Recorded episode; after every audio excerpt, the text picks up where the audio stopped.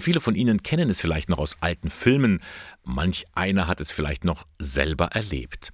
Wenn früher an Klosterschulen der Aufklärungsunterricht gegeben wurde, dann war das für die kirchlichen Lehrkräfte ein schwieriges, ja sogar peinliches Unterfangen. Sie wissen schon, die Blumen und die Bienen und so weiter.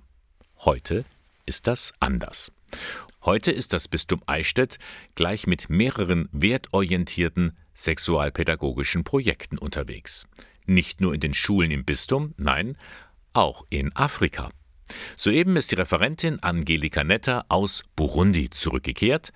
Mit den Bistümern in Burundi pflegt das Bistum Eichstätt eine lange Partnerschaft. Ich war ja einfach dabei, um einen Workshop vorzustellen, wie wir in Deutschland zum Thema Sexualerziehung mit Jugendlichen und Kindern arbeiten.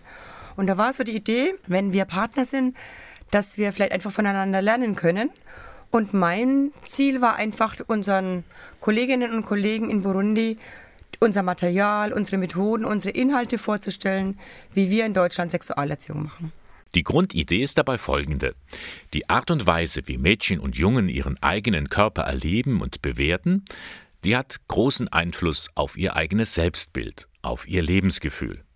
Sich als Frau oder als Mann zu bejahen, das ist eine der entscheidenden Entwicklungsaufgaben junger Menschen. Hier wie in Afrika. Ich sage jetzt mal, die Biologie ist in allen Ländern gleich. Die Art der Umsetzung ist natürlich ein bisschen anders, weil es gibt natürlich Themen, die in Burundi anders behandelt werden als bei uns in Deutschland.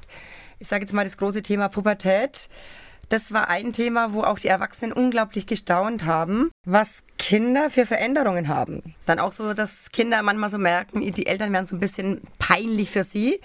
Da haben wir natürlich schon gemerkt, dass es kulturell große Unterschiede gibt. Ne? Für Angelika Netter war es spannend, darüber mit den Projektpartnern vor Ort ins Gespräch zu kommen.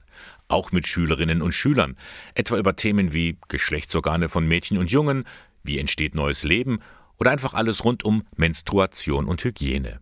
Da gibt es bei den Vorstellungen große Unterschiede. Dass man manche Dinge, die wir so selbstverständlich voraussetzen oder wo wir so selbstverständlich reden, dass man das nicht voraussetzen kann.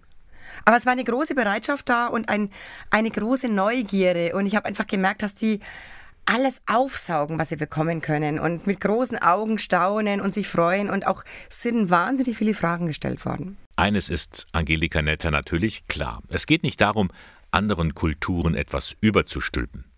Offen über Sexualität reden, das muss allerdings vor Ort mit einheimischen Multiplikatoren eingeübt werden, gerade auch weil die Bevölkerungszahl in diesem Land sehr hoch ist. Aber die Bereitschaft ist auf jeden Fall da. Wenn ich da manchmal an Fortbildungen bei uns denke, die waren alle um Punkt 8 bereits da gesessen und waren sehr aufmerksam. Am Anfang war ziemliche Zurückhaltung, das stimmt tatsächlich. Bis sie gemerkt haben, dass wir die gleichen Themen haben. Und was eigentlich ganz schön war, war auch die Rückmeldung zum Schluss, dass sie gemerkt haben, dass da ganz viel Kompetenz und Wissen da ist und dass sie einfach von uns oder von meinem Wissen da einfach profitieren können und ich gern dieses Wissen mit ihnen teile.